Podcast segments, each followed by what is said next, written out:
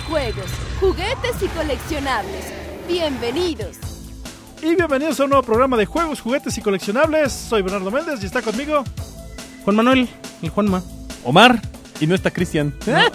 Por enésima vez. Por ya- ya, le gustó. Ya le gustó. Y a Corito ya le gustó ni hablar. Así es la vida.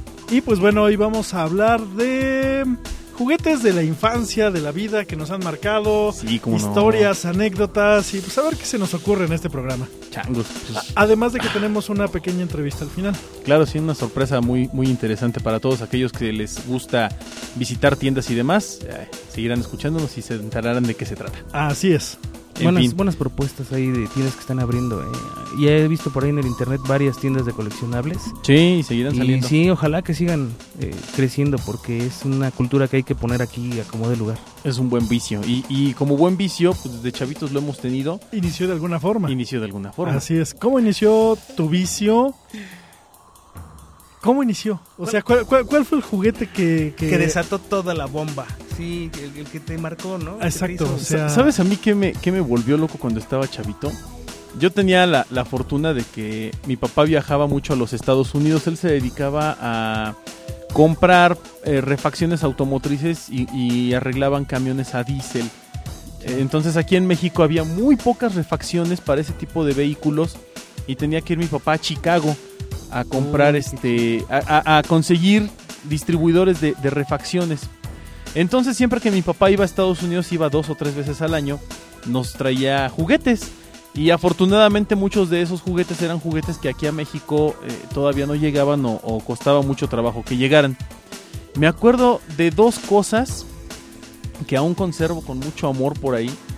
Una es mi Optimus Prime, que fue mi primer Transformer, el primer tra- Transformer que tuve y que me marcó porque jugué miles de horas con ese pobre Optimus Prime. Qué rayado. Sí, Sí. no, en- en que me Para haber encantó. empezado con eso. Pero- para empezar Rayadito. con... Casi siempre empiezas con el Bumblebee. Sí, no, fue una o fortuna. el Gears o uno Una de esos fortuna. No, fue mi, mi- No, yo tenía el Optimus Prime y mi hermano tenía su colección de, de aviones.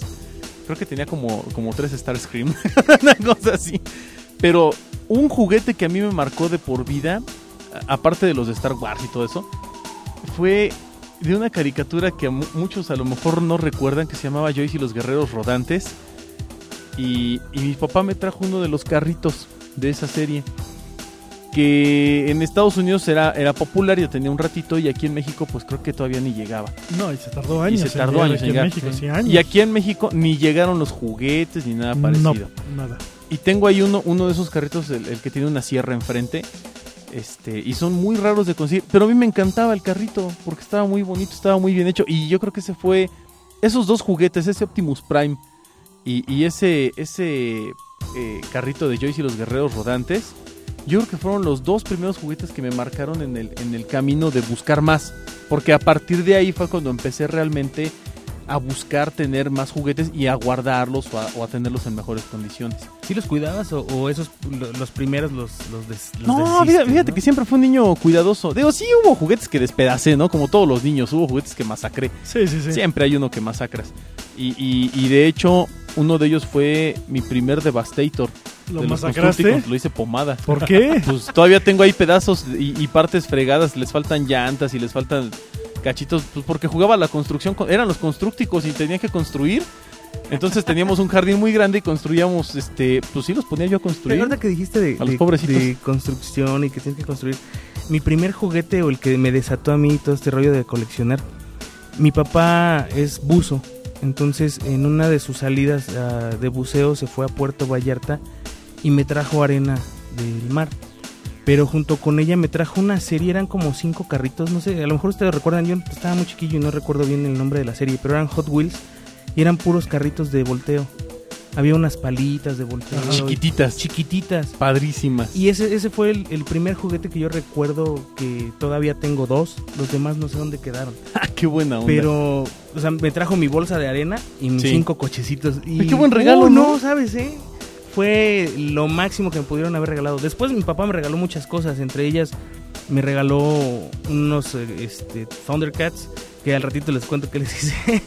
Pero el, el juguete que más, más, más así recuerdo con, con mucho gusto y con, con añoranza que me gustaría volver a conseguirlos son esos carritos de Hot Wheels. No sé ni qué decir Es, bueno, ¿no? es eso, ¿no? ¿Cuál, ¿Cuál te gustaría volver a conseguir? Yo tengo uno de mis artículos más preciados, que no me di cuenta que era preciado hasta hace no muy pocos años, o sea, hace pocos años. Es un carro de Fisher Price, un Ajá. este, carro de carreras, que un día estaba en la guardería y me era Navidad y me dijeron, pues puedes agarrar el que quieras. O sea, abrieron un, un cuarto, eso es lo que Sí. recuerdo, estaba muy chiquito. Abrieron un cuarto y había pad de béisbol, este, de, o sea, ju- ju- juguetes muy sencillos, pues es para la guardería, ¿no? Y entre ellos había cosas de Fisher Price y agarré un carro, un carro de carreras que tiene solo un piloto, este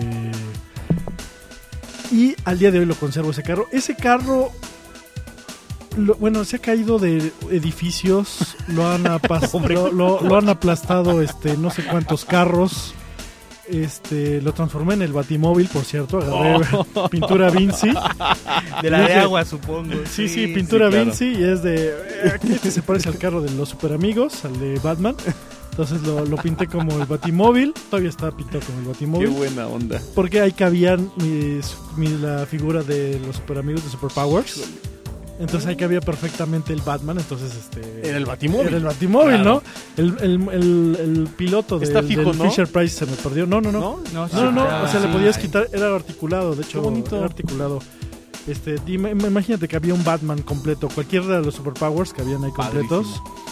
Y hasta tío, no muy poco que me di cuenta que este, este juguete he llevado conmigo muchísimos años. Y le ha pasado todo y nomás tiene despostillada una parte de la defensa. Que ya y nomás valió. porque le di al catre con la pintura, ¿verdad? Pero fuera, fuera de eso, este, pues ahí está, ha estado conmigo muchísimo tiempo y es uno de esos este, juguetes que, que atesoro y que estoy buscando la versión original, ¿no? O sea, Sí, la- claro. la- había el mío es rojo o naranja casi rojo y había un blanco. Ah, estoy ya. buscando el que sea. Y todavía Sí. no- al día de hoy no lo, no lo he encontrado. Obviamente en caja, este, Sí, en nuevecito, buenas ¿verdad? condiciones. Sí, sí, sí, claro. Sí, sí. debe de ¿Tod- ser. ¿Todavía existe plástico sin pala? ¿O ya como empresa desapareció? Impala.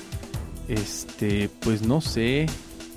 Yo creo que ya no. Yo- Yo no sé, la verdad, ¿eh? No, no me he fijado si todavía existe plástico sin pala. Pero. Pues mira, y ahorita, porque me acordé, hace como cinco o seis programas les platicaba yo de una tienda que se llamaba Almacenes Mónica Marisela, que lo que lo reabrieron y empezaron a, a sacar todos los juguetes. Y llevé a mi niño, creo que traía como 15 pesos. Quería comprarse un juguete y yo supuse que ahí iba a encontrar algo de ese precio. Entonces nos metimos y dentro de todos los juguetes que había ahí había un barquito es como un barco de esos que hay en Acapulco que te subes y te dan la vuelta por todos lados y hacen fiestas arriba y no Ajá, sé qué. ajá. Pero de plástico sin pala. Es rojo con blanco. Y lo consiguió en 12 pesos. Y ah, hace poco alguien me dijo, es que ese barquito ya en realidad no existe. O sea, para Sí, que pues lo vuelvas a encontrar está bien Está difícil. Corriste con suerte. Entonces, me acordé mucho ahorita de, de ese, de ese juguete en particular porque pues, lo tiene nuevo mi hijo, porque estaba ahí encerrado en, en la juguetería y lo agarró en 12 pesos. ¿Dónde encuentras en 12 pesos un juguete así? Bueno, ya esas historias las hemos platicado. y así, sí, de así repente- aparece, así como tu sí, castillo sí, Grayskull que te encontraste en el bote de la sí. basura. Es épico. Y este, otro, otra de las figuras que recuerdo con mucho cariño es este, cuando salió el regreso del Jedi. Porque Sí. la- las figuras de Star Wars no salieron en México más que las de 12 pulgadas o 7, no me acuerdo cuántas pulgadas eran. Que las sacó Lili Ledy cuando la Guerra de las Galaxias. Pero ya las figuras normales, las chiquitas, salieron hasta la edición del regreso del Jedi. De hecho. De hecho, yo no conocía Star Wars. Hasta que en la televisión de repente empezaron a poner. Compre las nuevas figuras de Star Wars. ta, ta, ta", y sale Luke Skywalker, Sí. Darth Vader, Chewbacca, Chewbacca, Yoda. pasaban, y sí. así dices. "Art- Arturito. Sí. Y sí, Tripio, ¿no? Que le decían Arturito. Y entonces es de. Oh, ¿qué es eso, no? Se ve padre. Hace una película próxima a estrenarse. Y un día. ah, muy cerca de por donde grabamos este programa, este se pone un mercado los jueves. Y en ese mercado, pues, este, vendían. La, había un puesto completo, así tapizado, de figuras de Star Wars. Ah, qué bueno. El regreso del Jedi. Y un día mi tía llega y nos da dinero para comprar la que- lo que queramos. Qué buena Y entonces voy con mi primo y con mi hermano y yo compré un Han Solo. Este, eh, mi hermano creo que compró un Darth Vader y mi primo un Citripio, creo.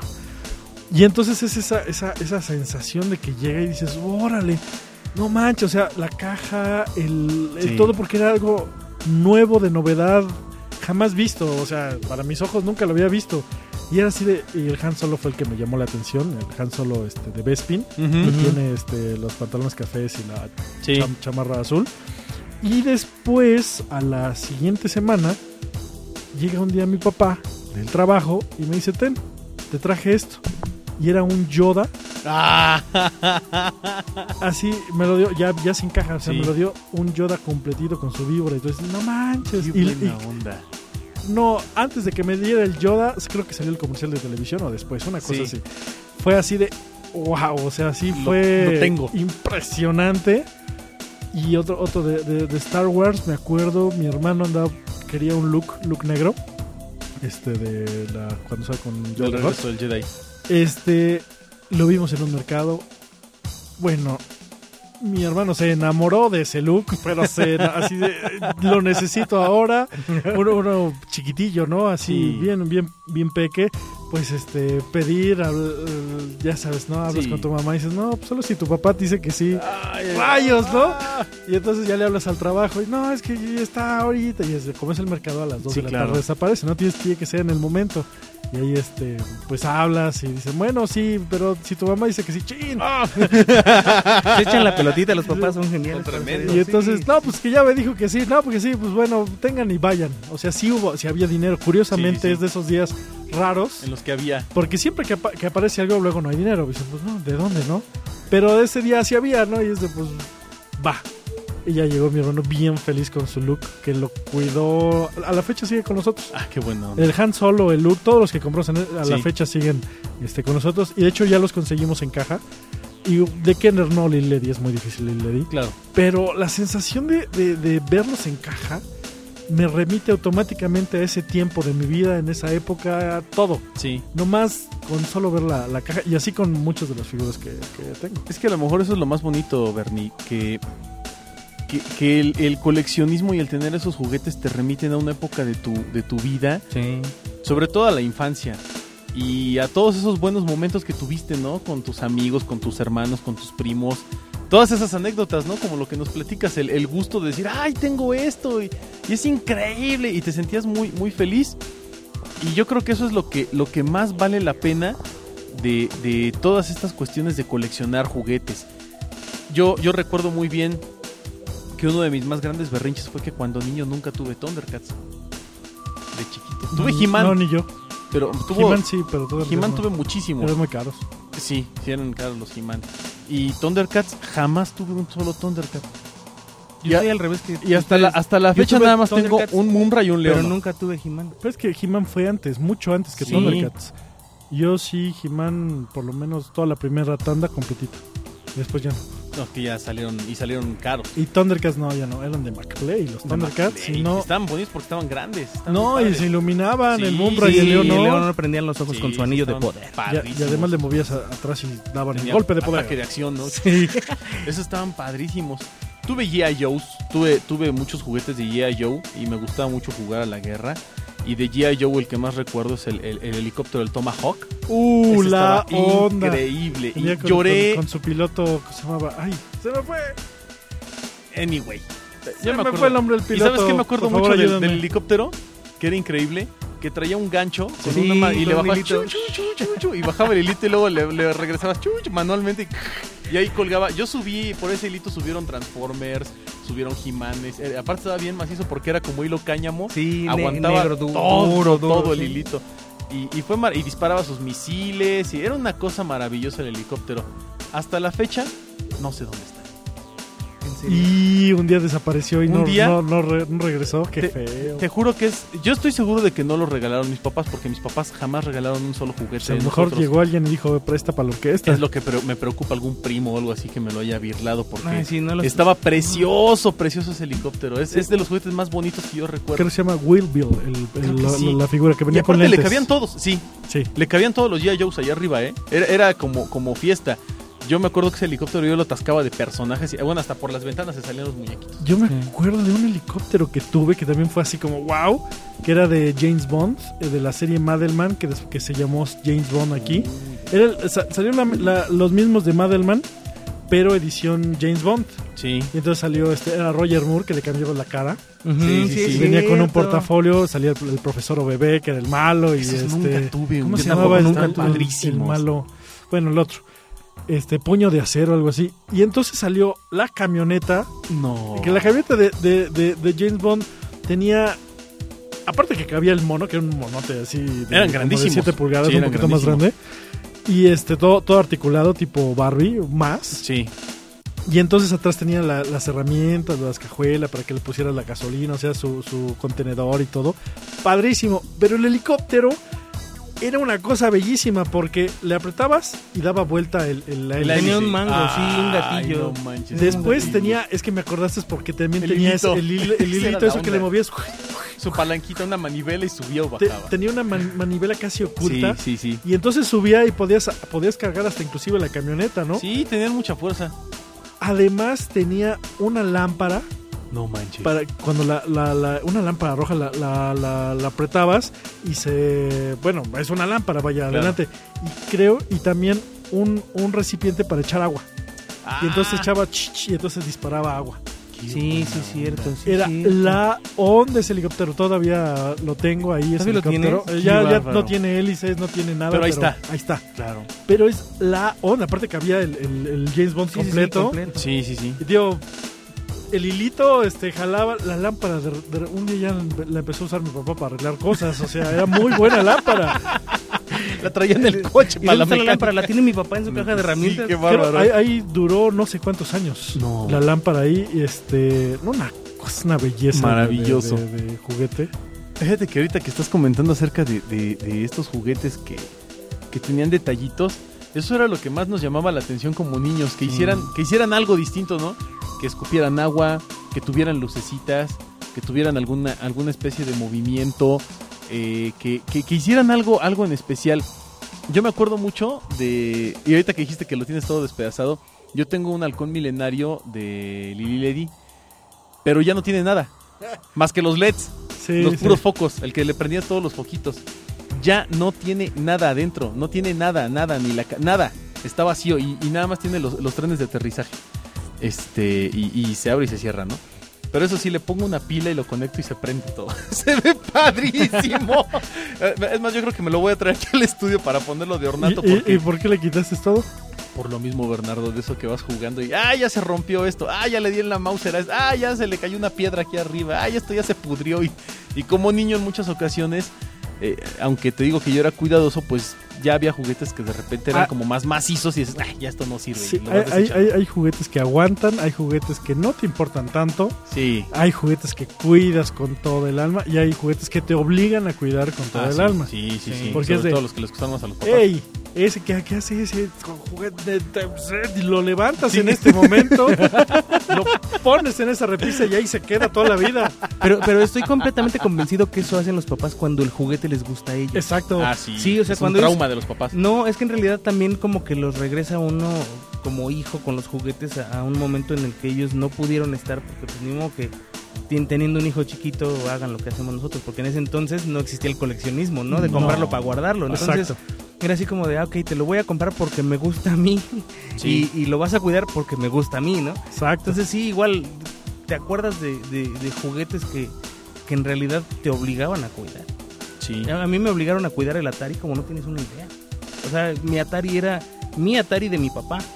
Entonces era así como yo lo jugaba dos, tres horas diarias y mi papá lo jugaba cinco seis horas a la semana, ¿no? Entonces Yo- él decía, yo, cuídalo, papá- cuídalo. Yo a, mi papá, a mis papás les tenía que pedir permiso para jugar mi Nintendo. Y no porque no me dejaran jugar por, por la tarea o eso, sino Porque lo jugaban ellos. No, no, deja de eso, no lo jugaban ellos, pero como, como ese Nintendo costó mucho trabajo traerlo porque, val- valga la redundancia, otra vez mi papá me, me lo pudo traer de Estados Unidos, es el, el Power Pad el que trae el tapete. y Ah, sí, sí, todo, sí, el la cajota, ¿no?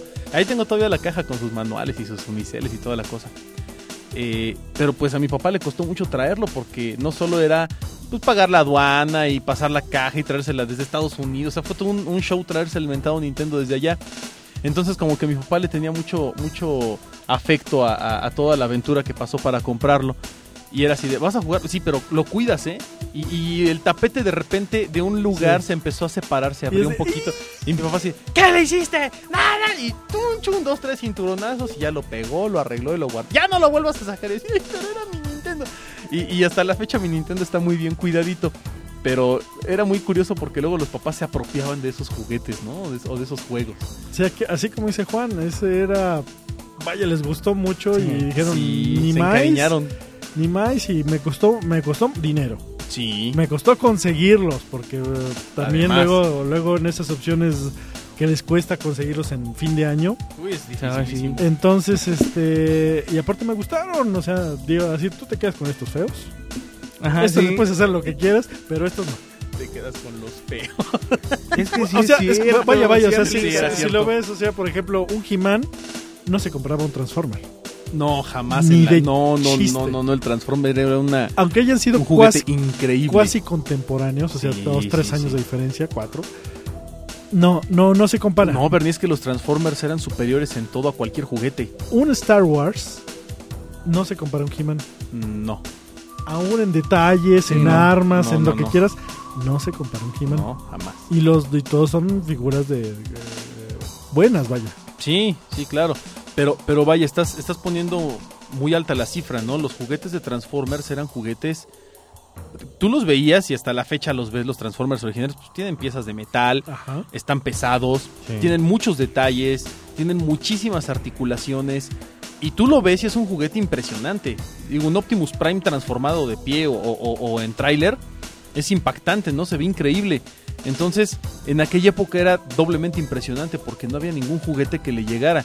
Incluso los mismos de G.I. Joe que estaban súper bien hechecitos y bien detallados, no tenían tanto nivel o tanta categoría. Transformers era así como que, wow, no es lo máximo. Transformer era el juguete de los niños con lana. La- o No, no, No, era tan caro. era Era tan caro, caro. sí era caro. O- Obviamente los grandes Sí. son muy caros, como ahorita. Ahorita un Optimus Prime, el, el- el- el último, vale 1200, Sí. que es mucho dinero. Pero uno chiquito vale 150 pesos. Sí.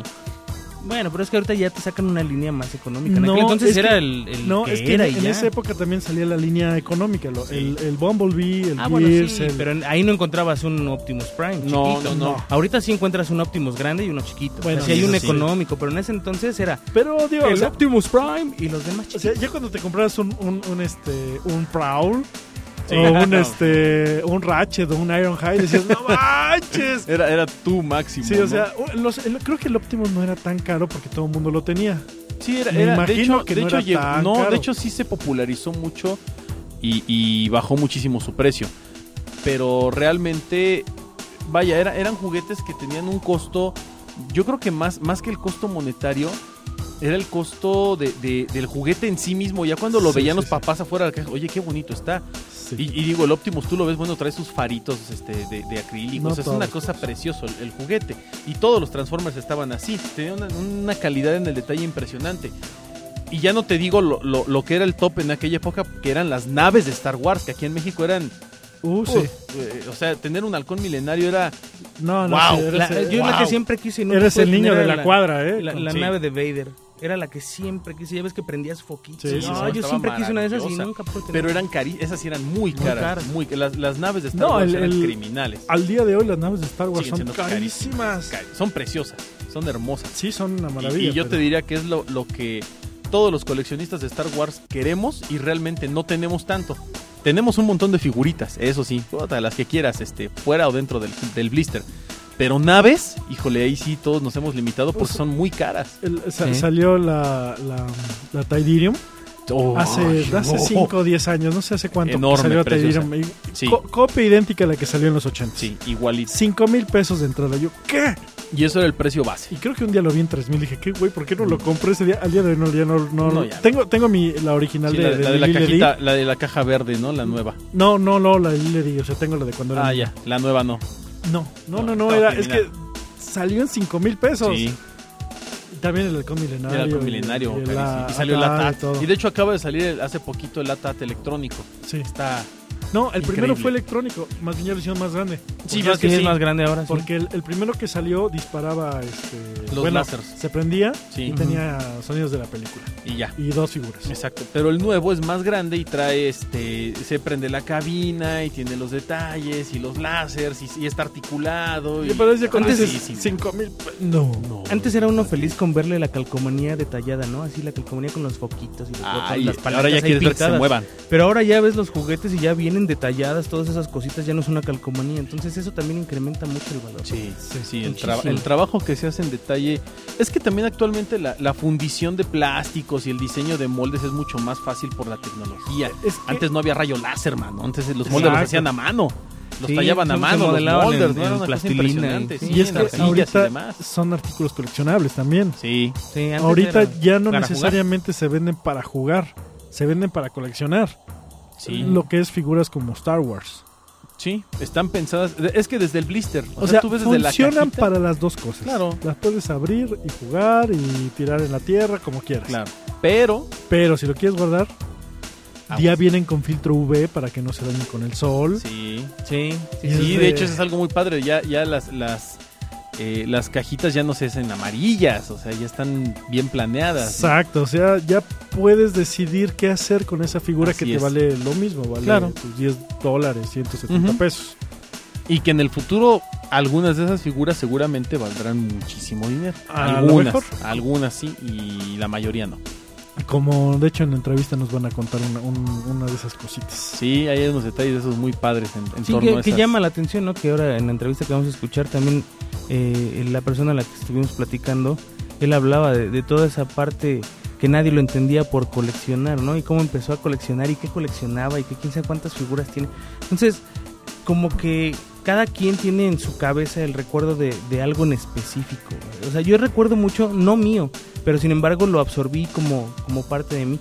Mi hermana tenía un arbolito que era una casita, le apretabas La un botón del árbol. arriba, ¡Oh, la, la casita del árbol. que se abría. No, le apretabas un botón arriba y se levantaba. Sí, se levantaba del- el- la copa. La copa del árbol se Sí, levantaba y tenía un elevadorcito que también le dabas vuelta en el Sí, tronco. sí, sí, y eran subía ahí, preciosas. bajaba. La casita del árbol. Fue famosísima. Era padrísima esa cosa.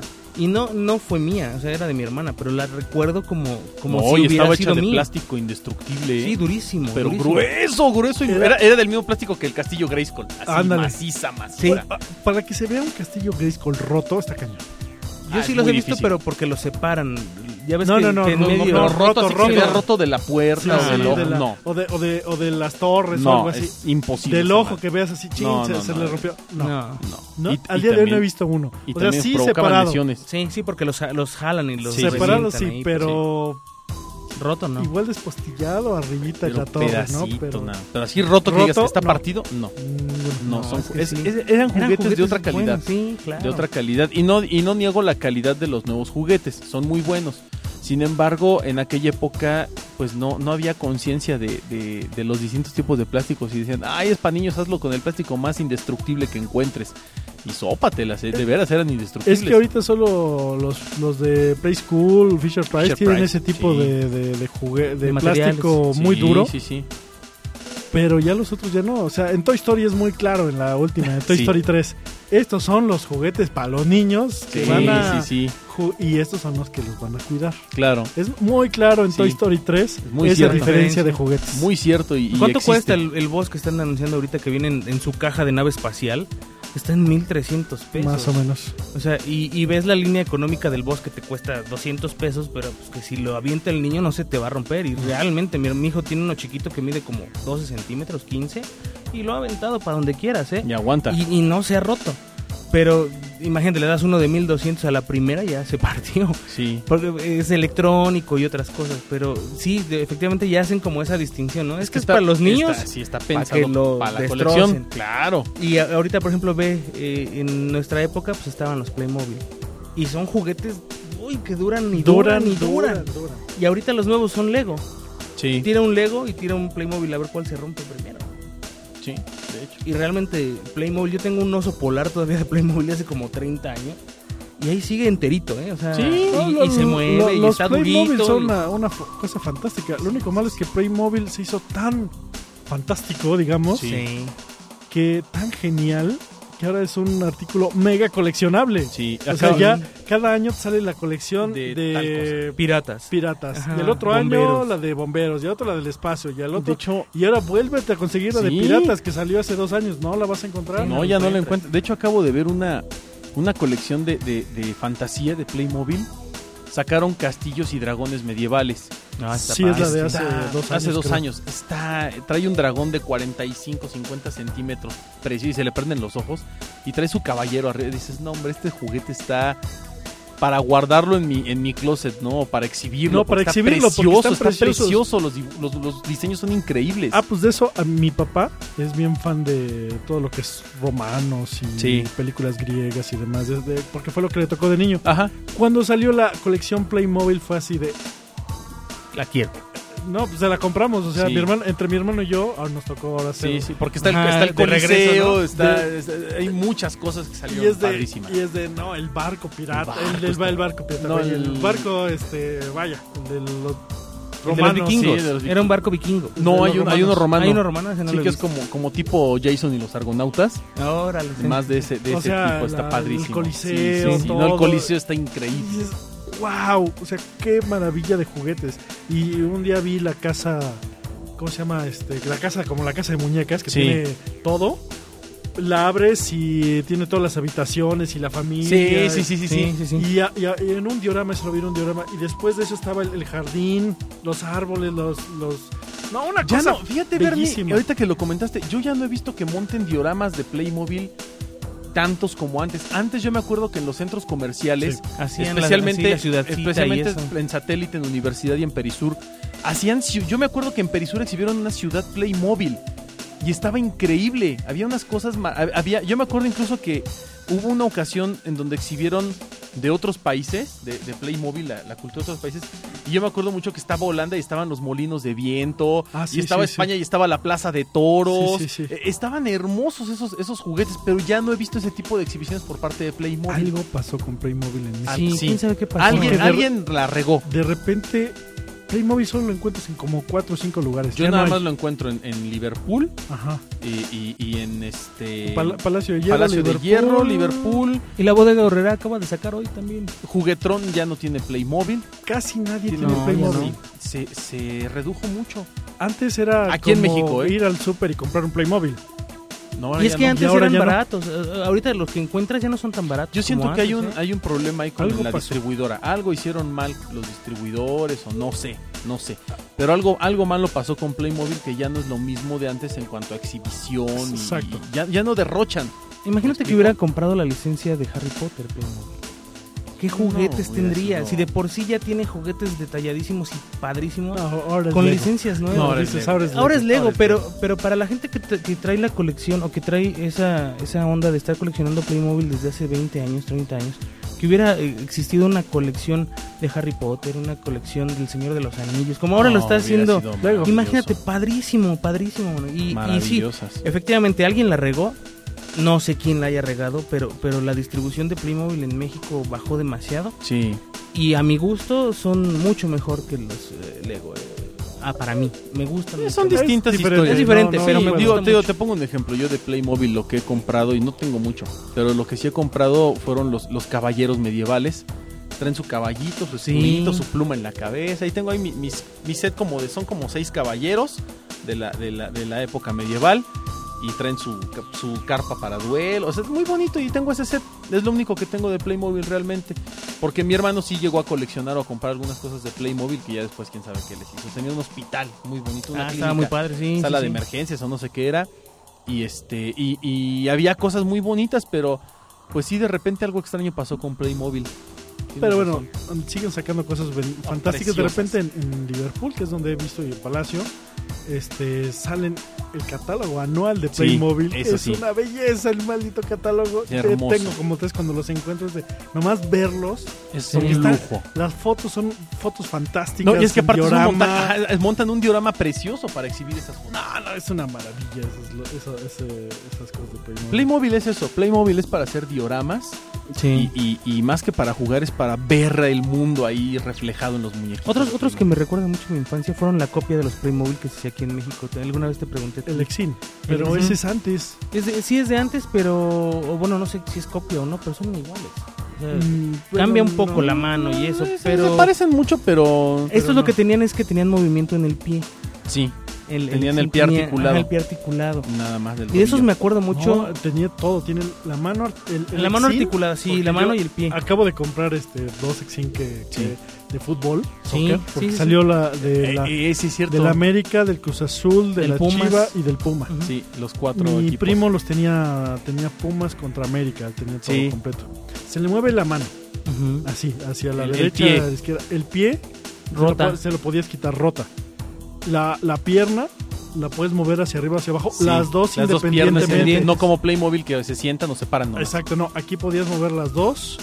La cabeza, quitarle el, El quitarle cope, el cabello. el cabello y este y los brazos, obviamente. Sí, y la cabeza de los Playmobil solo gira izquierda y derecha y los del cine es arriba, abajo, izquierda, Arriba, derecha. abajo, izquierda, derecha. Son más Sí, y articulados. son más grandecitos. un poquito Sí. más grande. Tienen De hecho, un centímetro y medio. dos Me más. acuerdo cuando aparecieron los Playmobil o que alguien los presentó a sociedad en mi casa. Estaba el Exin y el Playmobil, creo que lo compró mi abuelito o algo así. Y no, no, o sea, decías, no manches, no, o sea, el Exin es mucho más, pero el Exin se le perdían los pies y las manos Sí, y todo. terminaban desarmándose. Y el Playmobil pues duró duró más. Des- después ah, desapareció los Exim Boys. Hace poco los volví a ver en los supers con otro nombre, pero era el mismo modelo de los. Exim Boys. Eran españoles o son españoles. Ahí si lo si van a- al super están ahí en la sección de infantiles de como preescolar. Ah, mira, Ahí junto con los Playmobil a veces esos no los he visto. y son los Exim Boys. ¿En qué super los viste? En Soriana. No, O comercial como para, mexicano. como para darse una vuelta, ¿eh? Porque esos Sí, de veras eran muy muy bonitos. bonitos juguetes. Muy, muy bonitos. De hecho, en, la- en los Collect Fest y todos esos, ahí, ahí Sí, dices, sí. ay, aquí hay uno de estos. Oye, por cierto, ¿a dónde se va a mudar el Collect Fest, sabes? Este, sí, les vamos a avisar próximamente. Órale, A partir de Sí. septiembre este, va a haber un nuevo, un nuevo evento que ahí vamos a estar.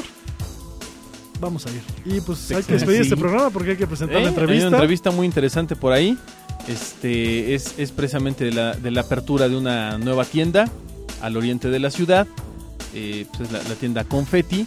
Y pues tenemos ahí la entrevista con el propietario para que la Con el mero dueño el de mero, mero dueño del changar. Y nos contó toda la historia de Confetti y de sus colecciones y lo que le gusta y no le gusta. ¿Y Está muy dónde padre. lo pueden encontrar? Está y muy todo. padre la Está entrevista. padre, sí. Y si quieren ver la entrevista, también la tenemos un videocast donde Sí. a veces hacemos este ese tipo de cosas y pues la entrevista la tomamos en video y además hay imágenes de todo lo que tenían en esa tienda que no había mucho porque ese día fue era fue la inauguración, Así es. pero aún así hay cosas que dices En el, en el. Facebook, ¿no? Ahí Yo quiero ese. Juegos, juguetes y coleccionables. y ahí en cineenlinea.net ahí hay una sección de juegos, juguetes y coleccionables. Juegos y juguetes se llama.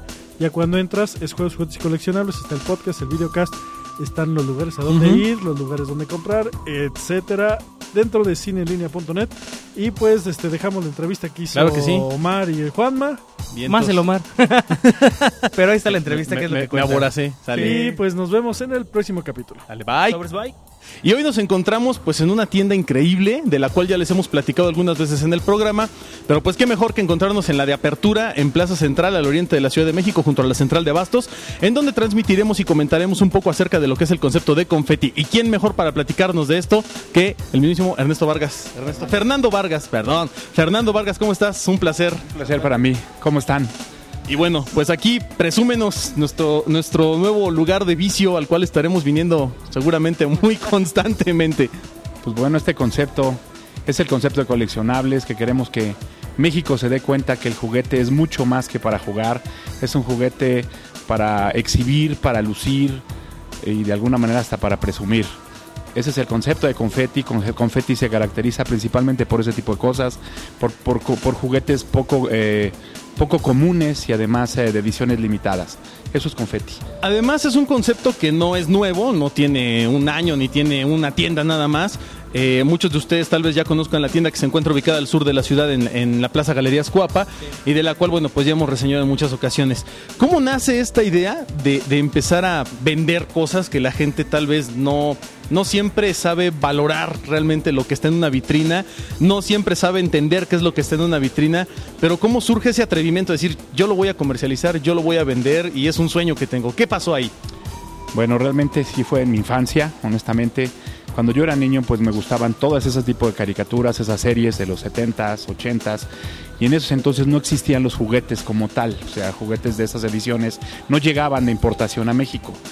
Cuando yo crezco y tengo la oportunidad de poder darme cuenta que ese mercado todavía existe, quizá como un nicho, pues me doy cuenta que esa es una oportunidad que podemos tener, pues quizá los, los adultos que tenemos corazón de niño, para poder tener ese tipo de juguetes que quizá no es tan común, quizá que esté en el corazón de la gente, pero ese es el concepto, de ahí nació esa idea. ¿Cuál fue tu primer grupo o tu primer eh, de juguetes que ¿Cuál fue el empezaste- primer grupo de juguetes que, que empezaste a comercializar aquí? Ultraman, Mazinger Z, Señorita Cometa, Astro Boy, juguetes de los 70s.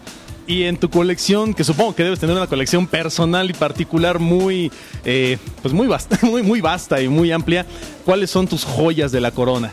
Pues principalmente esos, eh, Max 5, este, coches de esa escala, 1.18, Ultraman, Mazinger Z. Sí, es una colección de más de 10.000 piezas. ¿En, en qué, en qué año nace este concepto? ¿En qué año fue cuando decidiste hacerlo, empezarlo? Hace 15 años, o sea, tenemos 15 años con el concepto confetis. Tenemos trabajando el concepto de juguete de colección, vendiéndolo de menudeo y distribuyéndolo a, a varias personas, o sea, en varias eh, convenciones. No vendemos nosotros en convenciones, pero vendemos a gente que vende en convenciones. Ese es el concepto de que nosotros tenemos. Buscar, viajar, hay que viajar Corea, Singapur, Vietnam, Estados Unidos. La intención es tener, buscar el lugar a donde se localice para poderlo traer a México. Ese es nuestro concepto de trabajo. ¿Qué tan complicado es en la actualidad, dadas las condiciones de comercio que hay a nivel global, qué tan complicado es eh, traer, importar todo este tipo de productos a nuestro país?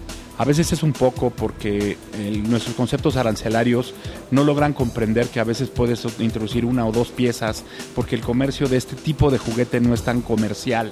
Son juguetes que se fabricaron desde los 80s, quizá a veces antes, entonces ya no es fácil poderlo adquirir.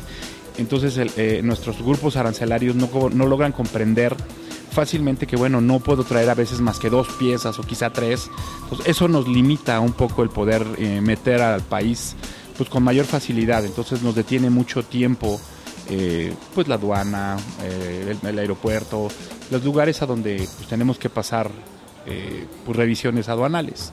Realmente es eso. Pero, Y bueno, a final de cuentas, pues eso también de repente vuelve no solo un poco difícil traer los productos, sino que llega a veces a incrementar los costos, ¿no? De, de- de traer un producto en especial y a veces la gente no entiende, ¿no? Que, que un producto que viene de China... Que es difícil conseguirlo y, el, el traerlo a México pues cuesta muchísimo. ¿no? Exacto. Sin embargo, bueno, hay cosas que eh, hemos visto en, en- en estas tiendas de confeti, que vemos ahorita en las vitrinas que están a nuestro alrededor y que ya estaremos mostrando posteriormente. Son cosas que prácticamente no consigues en cualquier lugar o en ningún otro lugar. De todo lo que, lo que hay en confeti o de todo lo que se maneja eh, actualmente en las tiendas de confeti, ¿qué es lo que tiene más movimiento o qué es lo que más busca la gente? Las figuras más comerciales siempre va a ser definitivamente las que hayan despegado a través de una reciente película, las que hayan sido a través de la mercadotecnia aplicadas por Disney en este caso, y Star Wars, que Star Wars nunca jamás va a dejar de pasar de moda. Star Wars va a ser el mercado más importante que puede existir en el mercado de juguete y es mi favorito en el mercado de colección. Y nuevamente reluce Star Wars en este programa, señores. No hay un solo programa en donde no hablemos no de Star salga Wars. Star Wars. Y es que decíamos que el coleccionismo en realidad nació con Star Wars. Y a partir de ahí, bueno, que estamos viendo en, en tus vitrinas que tienes eh, juguetes de Star Wars que son muy poco comunes, ¿no? Que no en cualquier otro lugar encuentras. Para que vean ahí. Increíble. Y de verdad, eh, esto es una pequeña muestra de lo que de lo que vas a tener en esta tienda, ¿no? Hay muchas cosas que todavía faltan por llegar. Esperemos que ya la próxima semana, máxima dos semanas, pues bueno, la aduana tenga compasión de nosotros y nos dé oportunidad de poderlas pasar más fácilmente y ya puedan estar aquí, porque bueno, teníamos la idea que estuvieran en esta semana, pero bueno, no fue posible. Pero sí, de Star Wars, de hecho, eh, es el mercado que, que ha creado realmente la colección. De ahí partió, es el parteaguas. Y bueno, de ahí pues se han prendido todos los demás, ¿no? Algo, algo que cabe destacar en el concepto de confeti y que en lo personal nos ha llamado mucho la atención, no solo a nosotros, sino a los compradores, es esta idea de mostrar todo como si fuese una colección. Y como si fuese la vitrina de tu casa, donde tienes los juguetes y la gente puede llegar, preguntar por algo en especial y llevárselo. C- ¿Cómo surge esa idea de decir, bueno, en lugar de ponerlo todo en, en las paredes, lo voy a colocar en vitrinas o lo voy a poner exhibido allá afuera? ¿Cómo surge esa, esa idea del concepto de imagen de confeti? El concepto latino no nada más es para México, toda América Latina tenemos el concepto primeramente que nos gusta las cosas tocarlas. Si tú no la tocas, no la sientes parte de ti. Es un concepto medio extraño que no sucede en Europa, en Asia o en Norteamérica. Pero eso sucede solamente entre nosotros los latinos. Cuando tú tocas una pieza, la sientes como parte de ti. Eso es un, un concepto medio extraño, pero es lo que nos hemos percatado. Y lo que a la gente, a los latinos, nos gusta mucho es ver la saturación del producto, eso es algo que nosotros nos hemos percatado de ello. Entonces, si de alguna manera está a la posibilidad de que la gente quizá a lo mejor pueda tenerla a la vista sin el empaque, o sea, el empaque como tal se le entrega empacada, por supuesto, pero si lo puede tocar sin el empaque, se da eh, pues mucho más ese contacto que puede tener la pieza con la persona. De ahí salió. Oye, y también vemos que Confetti ha destacado por la gran diversidad de muñequitos de peluche que ofrece. Y no solo son personajes clásicos como los ositos Ted y, y personajes de Disney. Tienes una fauna impresionante en esta y en la otra tienda de Confetti. Este, e- ese tipo de juguetes de peluche donde ya ves animales que incluso traen etiquetas, ¿no? De, de que son eh, en pro de la fauna o en pro del apoyo a, la- a- a ciertas especies. ¿Cómo surge esa idea o esa necesidad de traer ese tipo de juguetes? Pues bueno, también es otra manera de- de- de- del mercado. O sea, el mercado no nada más es para el coleccionista. El coleccionista es adolescente y adulto. Pero los niños no son coleccionistas. Un niño por naturaleza, antes de que salga de la tienda, va a abrir el empaque. Entonces de ahí sale ese concepto, esa idea. O sea, que sea una tienda no nada más solo para un cierto tipo de gente, sino principalmente pues para toda la familia que pueda, que pueda disfrutar de alguna manera de un concepto de juguete poco usual hasta en eso, en muñecos de peluche que sean no tan comerciales, pero que sean eh, que tengan una característica muy particular y además pues sea, sea divertido. Sí, yo creo que eso es algo de lo más importante, ¿no, Juanma? Sí, bueno, mira, independientemente de, de, de todo esto que están comentando ahorita, algo que a mí me llama mucho la atención es que podría pasar inclusive como una, una tienda de regalos, no nada más como coleccionables regalos. Y, y me llama la atención también que hay cosas como muy dirigidas, o sea, muy específicas. Todos los peluches son padrísimos, no sé si Bernie uh, por ahí los, los tomó o los va a tomar, pero independientemente de las colecciones que hay como colecciones ya aquí arriba, eh, se ve que hay un apartado especial más para las niñas, más para que pases y compres un regalito porque vas a una fiesta y lo vas a, a dar, ¿no? O sea, cubren muy bien muchos aspectos que, que una tienda de coleccionables totalmente no lo cubre. Y aquí sí se está cubriendo todo eso, ¿no? Como varios nichos de mercado a los cuales se puede dirigir. Así es, y además, eh, bueno, pues, en fin, si ustedes pueden venir y ver todo lo que hay aquí, que es increíble, eh, de verdad eh, llega uno y, y yo creo que más de las tres cuartas partes de la tienda quisiera uno llevárselas sin yo, problema. Yo me la llevo toda, o sea, si pudiera, y es lo que decía hace rato, si yo tuviera el capital para llevármelo todo, me cae que me lo llevo. O sea, son cosas que no encuentras fácilmente en otro lado. Así Entonces, es. es. algo que puede formar parte de tu colección, que a lo mejor le vas a invertir un poquito por lo mismo que es un costo el traerlo de fuera, pero que es algo que sabes que no lo va a tener cualquier otra persona en su casa. Así es. ¿Qué es lo que más coraje te ha dado no poder traer? ¿Hay algo que no hayas podido traer y que digas, "Hijo, esto no lo puedo traer a México o no ha podido llegar a México? ¿Qué es lo que más te ha dolido no poder traer? Eh, hay muchas cosas. Principalmente hay piezas en convenciones en Japón, en convenciones en Asia, en, en China, en Medio Oriente, en donde hay piezas que por el tamaño, eh, por el tamaño y por lo delicado de las piezas, pues no me ha sido posible traerlo. Un Godzilla de 3 metros 80, que ya lo había negociado, ya estaba comprado, pero no hubo forma de que nadie quisiera eh, aceptar el pago de seguro para que me lo trajera a México. Entonces la verdad es que tuve que deshacerme de él ahí mismo y me dolió bastante. Varias figuras de Star Wars de cuerpo completo, que por su eh, material también no me ha sido posible traerlo precisamente por los riesgos. Y a veces hay empresas de seguro que no, te lo, no, no lo quieren transportar porque, bueno, saben perfectamente bien que el riesgo es muy alto. Pero sí se ha habido muchas cosas, muchas cosas que, que he querido traer y no he podido traer. O sea, ya comprabas. ¿Cómo ves la cultura en ese sentido del mercado mexicano, del mercado latino y, y la respuesta que se ha tenido a, a lo que ofrece Confetti? Bien, creo que es bastante buena. O sea, el concepto del mercado de coleccionable está cambiando ya en la idea de, del mexicano y eso es algo bastante bueno. Porque además, pues bueno, no solamente es obtener un juguete y tener el gasto, sino que cuando la gente necesita la reventa, los costos de reventa de un juguete de colección es impresionantemente más alto. Entonces eso se ha, se ha volcado en, en- en que nos hemos percatado que precisamente que hay gente que lo hace como inversión. En vez de tener su dinero quizá en una cuenta bancaria, pues le conviene más tenerlo en una vitrina, en un aparador. Cuando lo necesita lo puede vender mucho más rápido y mucho más eh, eh, incrementado que lo que el mismo banco le puede dar. O sea, ese es un comercio que desafortunadamente la gente aún todavía no lo ve, pero está sucediendo ya en, en México. De hecho existe ahora gente que cambia sus casas, se oye increíble, por colecciones completas principalmente de Star Wars. Y en alguna ocasión yo le pregunté a un señor, oiga, ¿usted es muy fan de Star Wars? Dice, no, es mucho más fácil vender una colección que una casa en nuestro país. Y eso es una realidad. Esa es una realidad, es cierto. Una casa de 4 millones de pesos es más fácil venderla en juguetes que venderla en una casa. Eso es una verdad.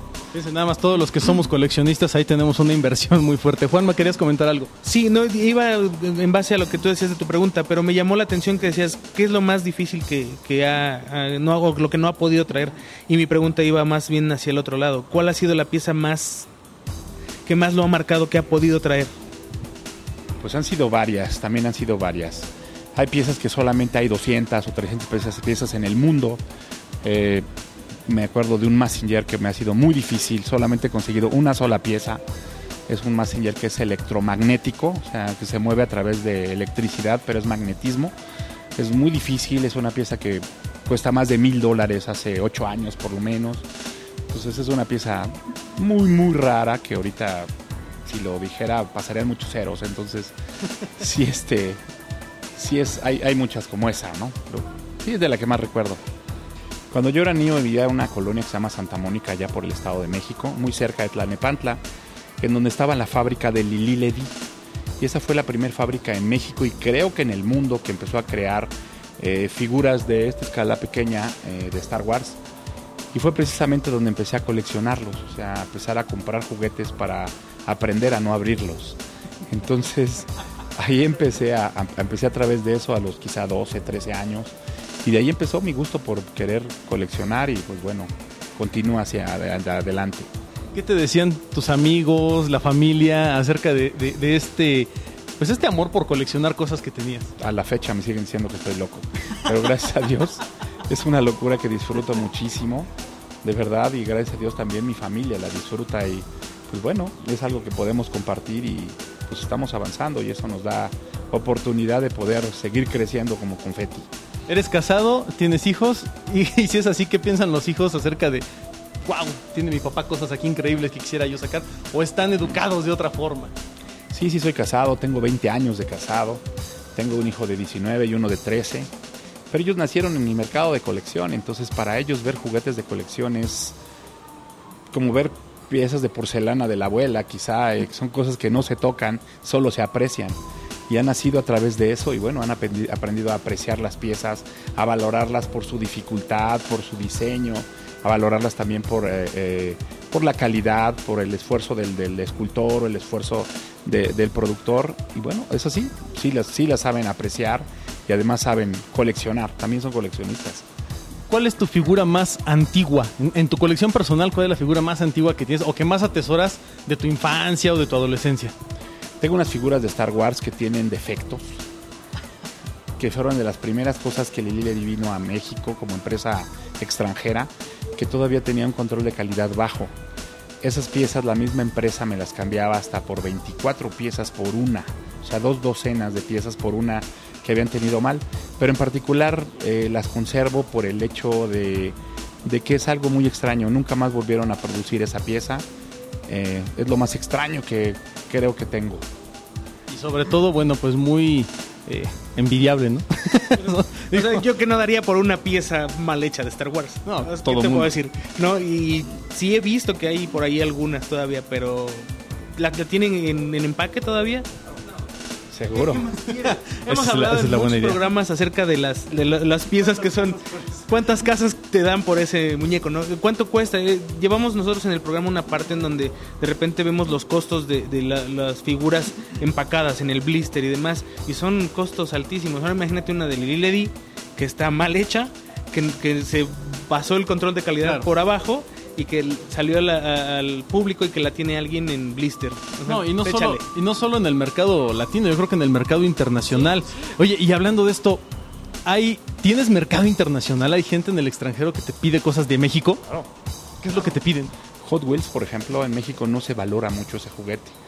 Es un concepto que no lo entiendo, pero en el extranjero Hot Wheels es un coche que se busca demasiado, entonces pues llegamos a exportar ese, ese, ese, ese auto, ese coche.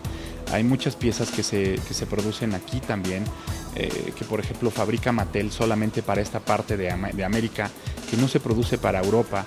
Entonces esas piezas las intercambiamos, ¿no? o sea, cambiamos figuras de Mattel por figuras de Mattel de Asia contra México.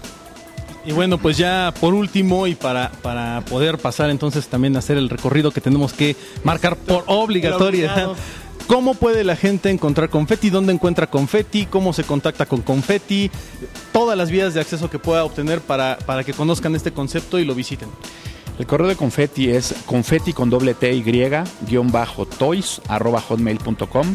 A través de esa misma correo hay una página web en donde, bueno, si tú eres coleccionista y si por alguna circunstancia no tenemos la pieza que tú necesitas, si tú me das un par de semanas, cuando mucho yo te puedo tener esa pieza sin ningún problema, no tiene un cargo extra.